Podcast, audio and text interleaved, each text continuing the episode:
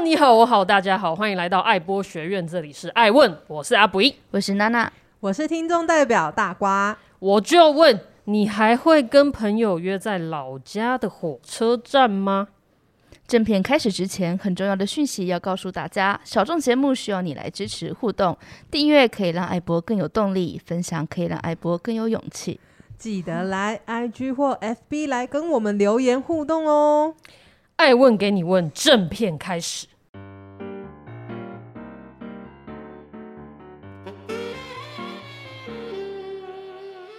前阵子我看到志奇七七在讨论火车站。周围的商圈为什么没落的原因，我自己是很有感触了哈，所以我想要邀请两位主持人来跟我一场，跟我来一场，来跟你一场什么？跟我来一场 battle。好了，因为我想要，就是我就陷入一个回忆里面，然后我想知道说，哎、uh -huh. 欸，你们也来自不同县市，不知道你们家乡的车站周围是怎么样子？我先分享我的哈，因为嗯，我跟火车站商圈比较有密切接触的时候，大概是我的学生时期，就国高中那时候。那大学之后，我就上台北念书了。当然，上台北念书，台北车站跟我有，我深吸一口气。很深很深的感触，但我今天不想聊那一趴。好的，我的学生时期，我们很常这样约，我就说，哎、那个我们在车站集合，然后我们今天要去台南啊，可能要去高雄、嘉义也很常去。那我的家乡是台南新营，新营呢是最靠北边的县辖市，哦，尤其是在县市合并之前，因为现在都什么大台中市、大台南市，哦，可是以前台台南县是台南县，台南市是台南市，所以我最讨厌别人问我说，你最喜欢喝哪一间牛肉汤？因为我们台南县的早餐是吃豆菜面，好，好，题外话，那。台南县政府，也就是说，当时的整个县的范围，那个最主要的呃市中心，其实就是在新营。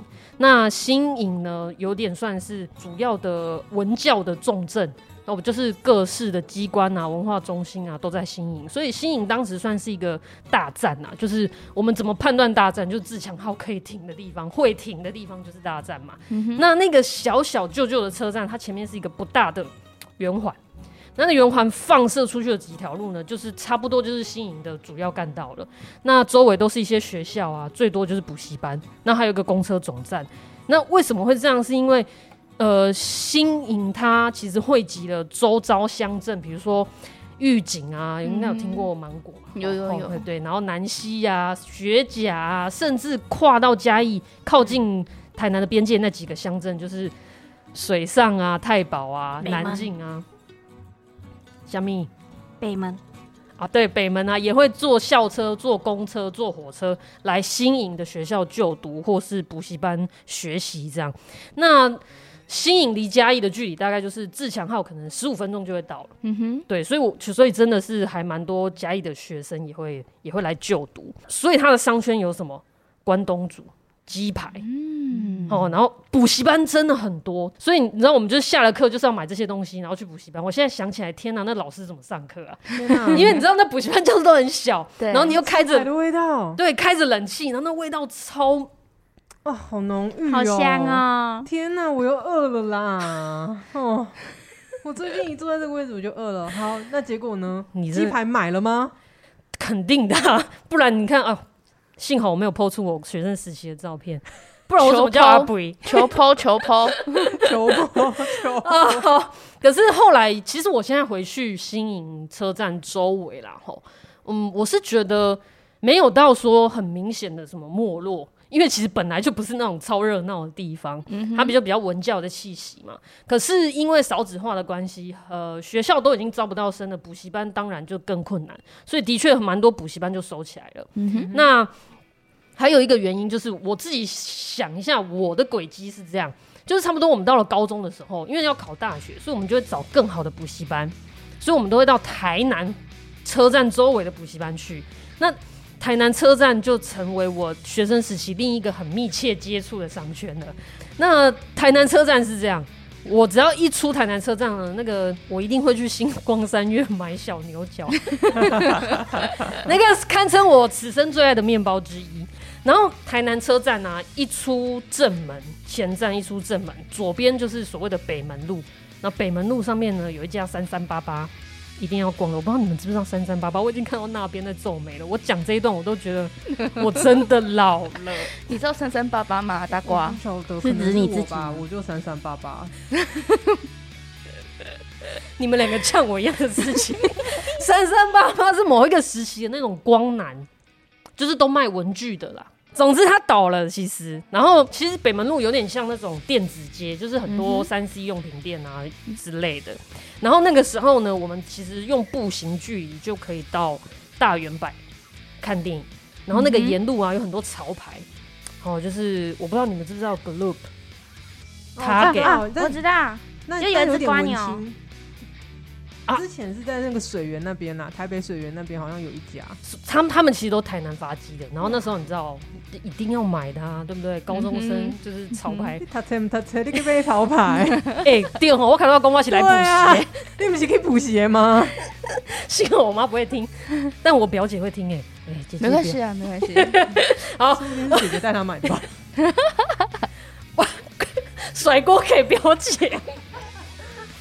OK OK，回来回来。其实其实我还没有讲到的有一个地方，就是其实我那时候出台南火车站啊，那个年代啊，车站一出来，全部都是各大唱片行，大众唱片啊，然后还有一些其他唱片行，就对。但是这个你们应该很好理解吧？因为后来就没有什么人听实体 CD 了，嗯，所以一间一间倒掉了。那我刚刚讲的那些潮牌，其实。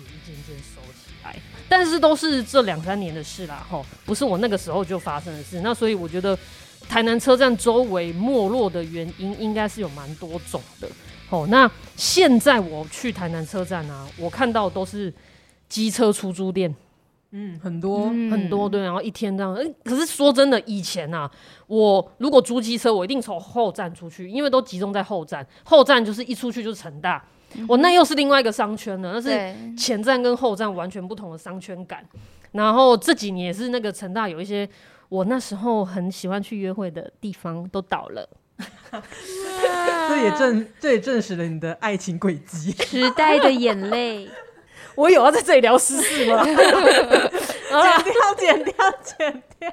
不剪，不剪，不剪！Oh my god！私聊，私聊。以下开放观众留言，这段该剪吗？欸、想听的要额外付费。他说：“好，算了算了，好了，我我的回忆杀够久了，我的回忆杀够久了，不好意思哈，分享了很多。那娜娜，你你呢？你家乡的火车站商圈是怎样？”我的家乡根本就没有火车站，哦，要是哪里？哪里呀、啊？怎么会没有？我的家乡就是在恒春嘛，俗称国境之南。但是就交通建设而言呢，我真的觉得是国际之很难，真的很难。Difficult，对，念一下。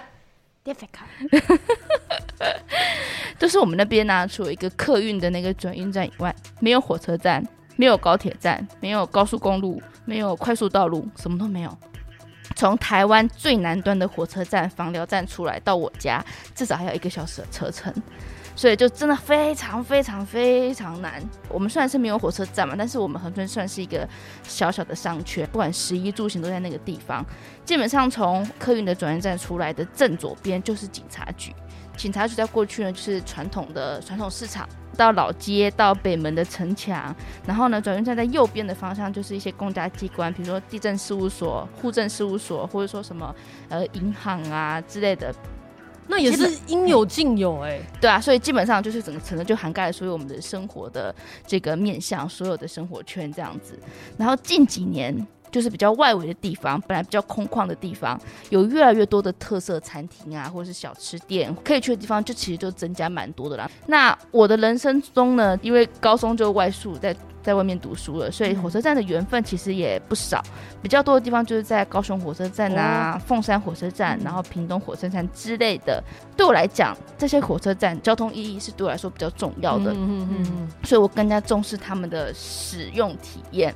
那些什么很比较系统性的规划，或者说常规性的使用，以及人性化的这个设计等等，甚至因应时代理念而创造的这个新兴核心。造就了一个车站以及它附近商圈的生命。嗯，可是呢，车站的设计有时候会让人就是黑人问号。什么？比如说屏东的，你们知道屏东有一个水帘洞火车站吗？不知道。就它的设计，它是设计成是那个轨道的正上方，它是一个露天设计。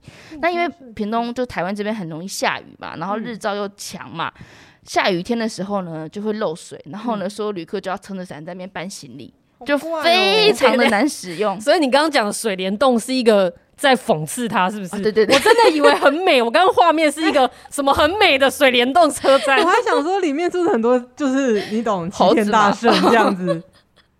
不是，就真的是漏水漏的很夸张哦，漏水啊！但它在设计的动线上面，不是会有上下的手扶梯吗？有一根必要的柱子设计在那里，就非常非常奇怪。所以呢。我就会很疑惑，嗯、明明知道台湾的天气气候是比较多雨的，然后日照强啊，这些在地的环境气候，为什么还要新建这种露天的车站？嗯、是在做设计的时候没有想到吗？还是说在做设计检讨的时候忽略或是决议，不要理会这些在地的环境因素，执意做一些所谓不一样的建筑？嗯，anyways，前几集。徐总监跟我们分享的设计与使用也很难是一步到位的。那从改善做起，期望大型的公共建设，不管从主事者、设计者、新建者，甚至于是我们使用者，都能一起为此达成共识。嗯，所以扣回主题，我会不会跟朋友约在老家的火车站呢？虽然我家乡没有火车站。但我可以跟你们约在恒春镇小商圈的任何一个地方，前提是你们要自己找想办法抵达啦。对啊，我我现在想到，我现在想到为什么那个海角七号的阿嘎他要骑摩托车了啦？啊，因为没有火车啦，对，没有火车。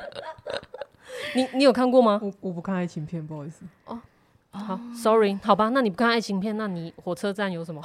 我家嘿，你家你家的火车站长怎样？我老家彰化园林很热闹。自从铁路高架化之后呢，前站跟后站完全没有距离，是一个地方小吃包围的火车站。那前站呢有中山路，中山路就是商店一条街啊，很多吃的也有书局。有人举手发问了，等一下，我发现车站前面都会有中山路，是不是？我跟你说，我爸之前跟我讲过，如果你找不到回家的路，或者是你找不到哪里有车站，你找中山路就对了。他说你中山路就是。贯穿全台湾，中山路就是回家的路，对，厉害哦，真的。因为台南车站前面也在中山路，中山路那个星光三越也在中山路，然后这样子，恒春好像也有中山路哎。高雄前面是什么？中正吧？是中正，不是中山，是不是？反正就中字辈的啦。对，都是可以这样讲。人家家乡没有火车站呢。人家台中前面是台湾大道，哇，整个台湾大道开起来了哎！台湾大道旧名叫什么？中港路哦，也是 中字辈啊，也是中字辈啊。是哟，好，那好，那你的中山路，你的中山路原本就是商店一条街啊，吃的啦，然后买东西的啊，还有书局等等。然后呢，最出名的就是。车站正对面有一座百货公司黄金帝国，但经过九二一之后，现在就变成危楼啦。但这又是另外一段故事了。嗯哼，所以它是鬼屋吗？它不是鬼屋，它之前是百货公司。哦，呃，现在它屹立不倒，但是周围，嗯，嗯，应该说是骑楼下。出租给一些卖小吃的商店，哦，还是民以食为天嘛。但内部没有在用，就对，完全没有在营业了。嗯、对，那跟车站的回忆是之前回去台南阿妈的老家，然后我们全家有一起赶车搭车的那种记忆。那直到大学的时候上台北念书了，才每个月通勤回家，坐火车的时间真的非常长。动辄两个半小时到三个小时可能都有，但自从高铁开通之后呢，我就都搭高铁了，因为归心似箭，回家只要一个半小时。哦，所以你几乎就不会跟火车站或者是周围的商圈有一些关系。对，因为高铁真的可以很省时，哦、虽然说比较贵啦。哦、好，那我们话又说回来了，火车站商火车站周边到底有什么呢？除了刚刚讲的黄金帝国这个大地标以外，还有福宁宫，还有公车站、果风小铺，大家都知道的，还有麦当劳、垫脚石，以及我们园林的学生们最熟悉的梦幻三家。这是三家价位朴实无华又能填饱肚子的面摊。讲到这里，我自己又开始饿了。为什么要有三家都是面摊的梦幻三家？因为你知道，有时候就是变成是比价的那种心态。你这里我开了一间面摊，那你就想说，哎、欸，那你这里有人聚集，那我也开在你旁边，要蹭那个人气。Uh -huh. 然后刚好那三家就是都开在一起。哎、欸，我想到我好像前几个月才去过寻找那个梦幻三家、欸啊，因为我也是我好像 YouTuber 介绍的吗？对对对对对。然后我也是，就是跟风，跟风。你会跟风？我耳机线，你音量很大。你会跟风吗？我我就跟了一下嘛。走走，我就觉得就是很，就是很，真的是很传统，就是那种家乡味的梦幻三家的那种、嗯、那种面摊。对对对，嗯、对。然后，但就是吃过一次，就觉得是如果那是我家外面的面摊，平常会去。对啦，嗯。所以我的形容是不是？在地人的形容是啊，是很贴切，所以有梦幻吗？就是让你如果住在那边，每天都想去吃。我跟你讲，梦幻是一种心灵上的升华。可是那个梦幻，我再猜啦，有可能是这样。梦幻在哪？就是一碗面，可能在外地你要买个四五十块，然后他那边二十五块这种啊。哦、嗯，你懂吗？你懂那个意思吗？梦幻之处，对对对。OK OK OK。所以说那么多。我会不会和朋友相约在火车站呢？我敢说不会，因为现在大家都长大了，都开车了嘛。那是你呀、啊嗯，那是你吧？学生应该，学生应该还会还会吧？哎、欸，你是不是想 diss 我年纪？我这个我这个年纪的人了，还会有学生的朋友吗？哦，我不好说啊，不好说啊。哎、欸，对，不好说啊。说了那么多哈，是啊，一个一个台南新营啊，一个恒春高雄。来一个彰化园林，Yep. 我总是要来一个台中代表吧。好，我从同事里面捞出了一只虱目鱼，我们欢迎虱目鱼，耶！欢迎。好，你可以跟我们三个外地人分享一下台中车站周围吗？台中车站周围，我也是大概高中的时候在那附近活动啦。你高中念哪里？自由路上面有一家，里面都关女的监狱就对了，是不是？青年女子监狱吗？还是什么？对，关女差不多。你的车站商圈的体验呢？车站商圈的体验，就是因为我那时候要搭车回家，我都要走到那个第一广场嗯附近的公车站牌，然后就觉得那附近有过黑暗。那个时候，第一广场是现在的样子吗？诶、欸，差一点点，差一点点。他那时候已经有一些外劳，他们不对，移工，好，像他们要汇钱回家的那一种，就是那种汇钱的那种银行，然后还有一些卖他们平常生活用品的店，然后加一些小吃店，跟现在。算是现在的雏形，所以等一下那样，所以那时候是他们自然而然聚集在那边的，不是政府整理之后的，是吗？这我不知道哎、欸，因为那时候就已经有这些店了。哦，所以你那时候的高中时期的车站就商圈大概就是自由路，然后跟第一广场这附近。诶、欸，没有哦，嘿，啊，不然呢？我自己还会延伸到第二市场啦。哇，这样才可以包含一些什么洪瑞珍啊、马路脸。马路脸是什么？马路脸，马路脸就是那个有名的嫩仙草啊，就是老牌嫩仙草。哎、欸，我真的没吃过，我也没吃过，我只知道台中的麻薏而已，我不知道吃什么麻薏。有麻薏了吗？有啊，有啊。哦，现在有了，因为我想说买回去给我爸妈吃。因为真的蚂蚁只有台中才有，真的。对，哎、欸，但我蛮喜欢吃蚂蚁的。哦，好，那回到火车站商圈，我还要讲店。哦，好，那有什么？还有那个天天小馒头，我有吃过，但我吃过一次，有点油，就不会再想去吃。那等一下那边都算火车站商圈哦。对啊，那边对我来讲，我我会联想不到火车站诶。真的、哦？嗯嗯。那那个长崎蛋糕，吼，也算啦。那边都算火车站商圈。嗯、我本人台台中火车站到底多多多多大啦？那台湾大道嘛，然后到第二市场。哎、欸，那我想发问，所以台中人他们会怎么去计算说那里是火车站商圈？大概啦。那你可以画出，比如说假设车站周围的几条路？几条？嗯，我觉得，哎、欸，那个是哪边？反正有一边大概到台中公园那边吧。也太远了吧，很远呢。日曜日曜曜百货那个那个路口有一个裤子装得下鸟笼的广告。所以你们是这样计算的？哇，哎、欸，真的很不一样哎、欸，很广哎、欸。非常广，我本人啦，你本人是不是？好，你本人呐，我下次再访问你妈妈啦，你阿公啦，看看他们他们的那个车站周围是不是没有我？哎，我没有什么意思。那好奇哎，怎么办？你骂我，你一讲出去，然后整个妈妈啊，被谁啊？杀鸡公啦，接蹦，整个就是就是超期待上节目的。有没？不是，我妈跟我说她要来怎么办？因为你讲的范围是以前，如果我来台中玩，我会直接开车去的地方，所以我会没有办法联想说它跟火车站是一个所谓的周围这样子。嗯，我联想力比较好啦。好啦，没关系啦，对就是因为你是你是宅的，你说了算。你觉得台中车站改建前跟改建后那个周围的商圈对你来讲有什么不一样吗？就觉得它更连贯一点，因为我以前。其实，在前站都不太会想走去后站，嗯哼，因为以前那个轨道是在地上的，所以你走过去要经过一个可怕的地下道，是那种会就是那种暗暗的，然后那个瓷砖就是辉煌辉煌，灯光会一闪一闪。好了，没那么可怕。然后重点是它出去之后是一个小巷子，旁边应该是大鲁阁吧，嗯，打棒球的铁皮屋的感觉。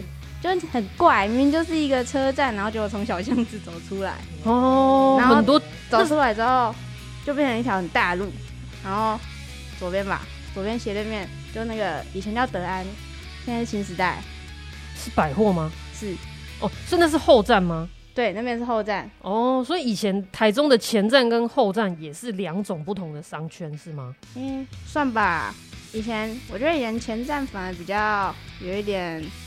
比较少人啦，大部分都是因为要来上学嘛，就是在火车站从什么清水啊、海线或是山线来的人，哦，就是纯交通用。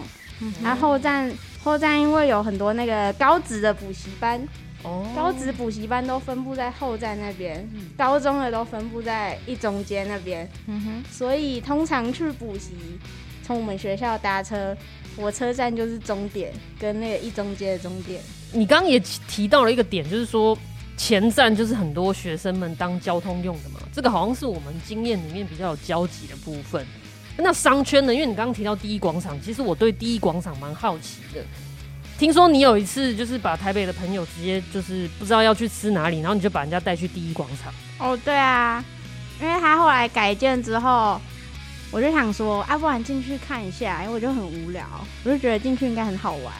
然后进去之后，好像发现什么新天地，因为它那个二楼的超市真的很很赞，东南亚是，东南亚用品超赞，而且又干净，就是堪比全脸，堪比全脸，全联呢，那真的蛮干净的，哦，而且人家里面还卖电动车，还卖电锅，哎，哎，是那种很帅的那种吗？呃，没有到改那么多的啊，该不会就可以号称移工界的 Costco 吧？Costco 什么都卖啊，连那个连那个什么阳光屋也卖啊。哦啊，没那么大啦。哦，没有那么大哦，塞不下。好啦，我其实是有看到个数据啦。他说呢，第一广场吼，总共十二层楼，然后呢有三万的建坪，约八百家的店家吼。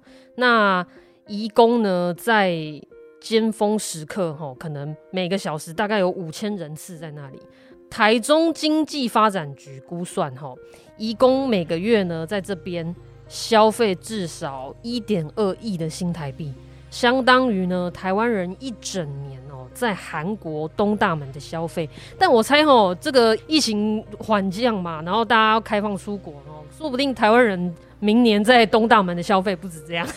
嗯，哦，是啊，OK，所以我其实很好奇，因为其实不只是第一广场啦，就是呃，台湾各地的车站，其实这几年重新活络，哦，不得不说，嗯，其实移工占了很大的成分，然后就是变成他们的聚集地嘛。那当然看得出来，就是说，对于移工来讲，它其实有点像是我们为什么我们学生时期会在车站，就像你讲的嘛，还没有驾照嘛，嗯，对啊，然后还没有其他的大众。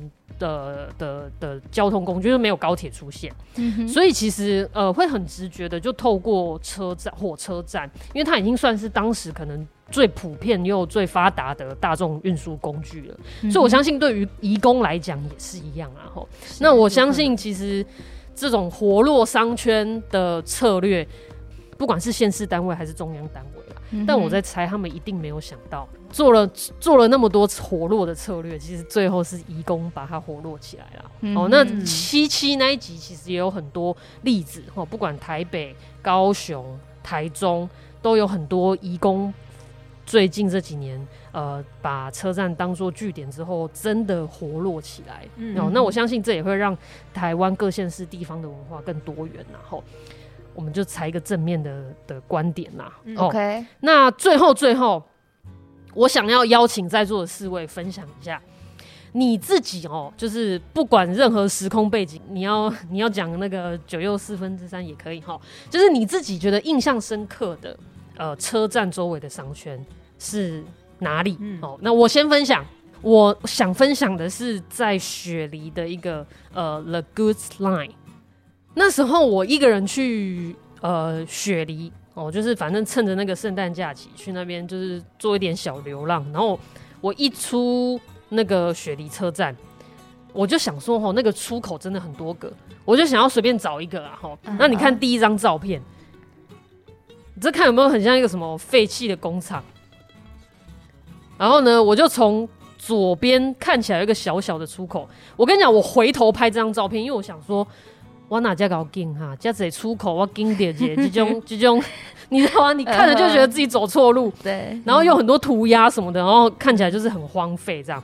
然后呢，结果我我往前走，我就看到这一栋第二张照片这个建筑物，这个好眼熟。然后呢，又很怪奇，有没有？嗯。然后我走近一看呢，它是一个就是应该是雪梨科技大学的商学院的这个大楼。然后我想说，我靠，这么怪奇，除了 Frank Gehry 还有谁？然后因为我去的那天其实天气很差，你可以看到那个天灰蒙蒙的，嗯、所以我过两天我又去了一次，啊，配上这个臭氧层破洞的天空，哎不，然后呢，我就再继续往前走，它其实会接到一个呃陆底是那个他们的火力发电厂改建的博物馆。嗯，然后我后后来就去查，原来这一条 The Goose Line，它其实就有点像是你们应该听过纽约有一个 High Line、嗯、High Line Park，对不对？嗯、他们就是把高架的铁路改成就是一个公公园嘛。那这个是完全一模一样的概念，他、嗯、把当时他们雪梨的第一条铁路，那时候是运送货物的铁路，诶，双向的啦哈，就是因为它这一条 The Goose Line 其实是通到他们的一个达令港。那这中间接接过了什么呢？接过了大学，然后唐人街，然后跟达令港，哦，所以然后跟市中心的车站这样，它就是一个呃还蛮便捷的一个铁路啦。吼、那当然就是就是历史嘛，它后来就荒废了嘛。嗯、那后来他们就把它做了一个规划，哈，做成你可以看到这个规划图，做成一些街道家具，然后甚至把它成为一个市中心的轴线，哈。嗯哼，然后看到第四张照片，他们的。我觉得他们的完成度是蛮高的、嗯、哦，就是你可以看到阶梯式的这种露台，他们还有会办那种呃露天电影，嗯，好棒哦。然后还甚至还有那种就是桌球桌，桌球桌这也太狂了啦，而且很可爱。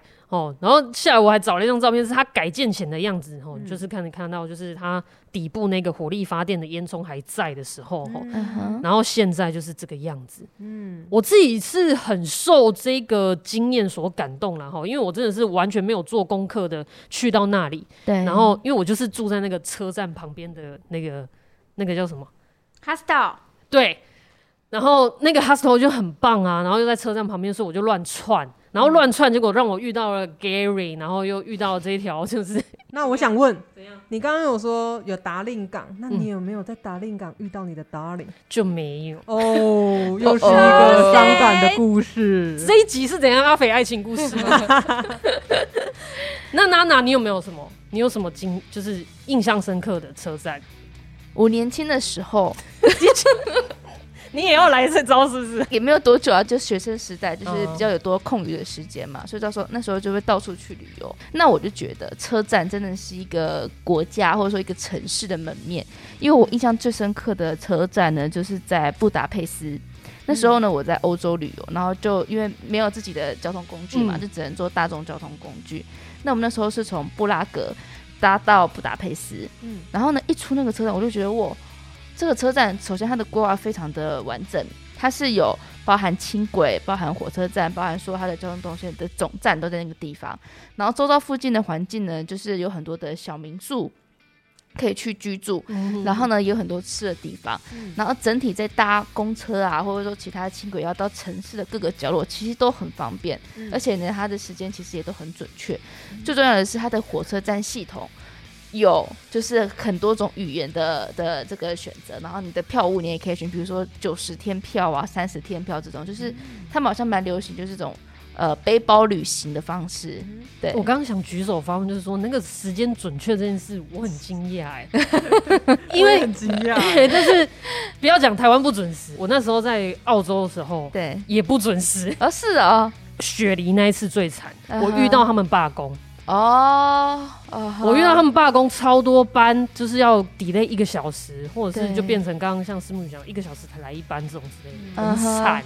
我可能我刚好去的时候比较顺利的一个时间，所以时间都还 OK。嗯、对啊，所以你那时候是觉得说。那个经验就是让你觉得周围其实对对于你一个呃外地来的人是很友善的。对，至少我去到布达佩斯，我不会讲他们当地的语言，但是我可以可能通过不同的这个呃语言的选择，我可以买到我需要的票。嗯嗯嗯。对，我觉得这是蛮重要的。然后又满足一些可能居住的需求。对对，哦、因为也不可能走太远嘛，又没有自己的交通工具。嗯、你呢，思慕语，你有没有什么印象深刻的？刚刚讲欧洲，你是不是也有一些欧洲车站周围可以分享？周围吗？可怕的那种，可以先分享可怕的罗、嗯、马车站。嗯，所有人都跟我们说，就是不要，就是凌晨四五点那时候去。谁会那个时候去？谁会那个时候去？笑哎，真的太狂了！我火车好像就真的是那时候抵达，然后我订的那个 hostel 又在那个火车站附近，我，超超陡的。幸好我看起来就是很没钱，应该就是不会有人来抢我。对，那个那个车站就是就是暗的嘛，因为凌晨又没有电开，然后那个左边有一边是有商店那区，就很多很多嗯一些人就哎、欸、那种晚上的商店哦，是不是都在抽一些？可是他们他们抽好像有的地方是合法的，是是是，可是他们的人那个状态就是怪怪怪的。我跟你讲，最可怕的是，不太对，你如果有在办。运动类的比赛，比如足球赛，比如说什么什么赛，那个时候如果你在你经过酒吧遇到那种去看喝酒的，然后有喝醉的男人，绝对不要接近，那种最可怕。不是他们会自己走过来，连我长这样他都会走过来。对对对对。哎、欸，什么叫做连你长这样？想知道我长怎样吗？来听节目，来我们的 FBIG 看一下我长怎样。好，继续讲。好，继续。反正那个就是很可怕的车站。所以你那时候罗马车站对你来讲，周围是很可怕的。白天有比较不可怕吗？白天比较不可怕，但晚上就还是蛮可怕的。那还那比较不可怕的车站有没有什么？其实其他都蛮不可怕的啊。因为我那时候通常去玩都会订在火车站附近的旅馆，所以。火车站是我一定会遇到的地方。嗯哼，嗯哼。哦，那就讲一个，我刚到格罗宁根的时候，那是对。哎，在荷兰北边，嘛是上靠北吗？哎，对，上靠北那个城市。好，好来嘞。因为我那时候就是第一次去那个超级北的地方，然后我是要在那边住的哦，我要那边定居，定居的。哦，你是去那边交换学生的？对啊，我要去那边定居，但超期待的啊。然后一走出去就觉得哇，好像蛮小的。嗯，就是你一走出去就可以很明显感受到，这跟台湾的城市比起来，就是尺度比较小一点。还比台湾的小？哦，对啊，就是比台中小还是？呃，比台中，比我住的台中，比你住的台中小。好，对，一出站右边。就是公车的，算是有点像公车站，对，就是那个地方的公车总站。啊，不要不要以为很大，真的不大。嗯，不过它比较特别，就是它一走出去，然后就是运河，因为它有桥，它那个桥是可以掀开的。嗯，然后走过去就是博物馆。嗯，它是有点像是在运河上面的博物馆。嗯，然后你再往前走，就直接进到老城区了。哇，那还蛮方便的啊。对，对，就蛮近的。嗯哼。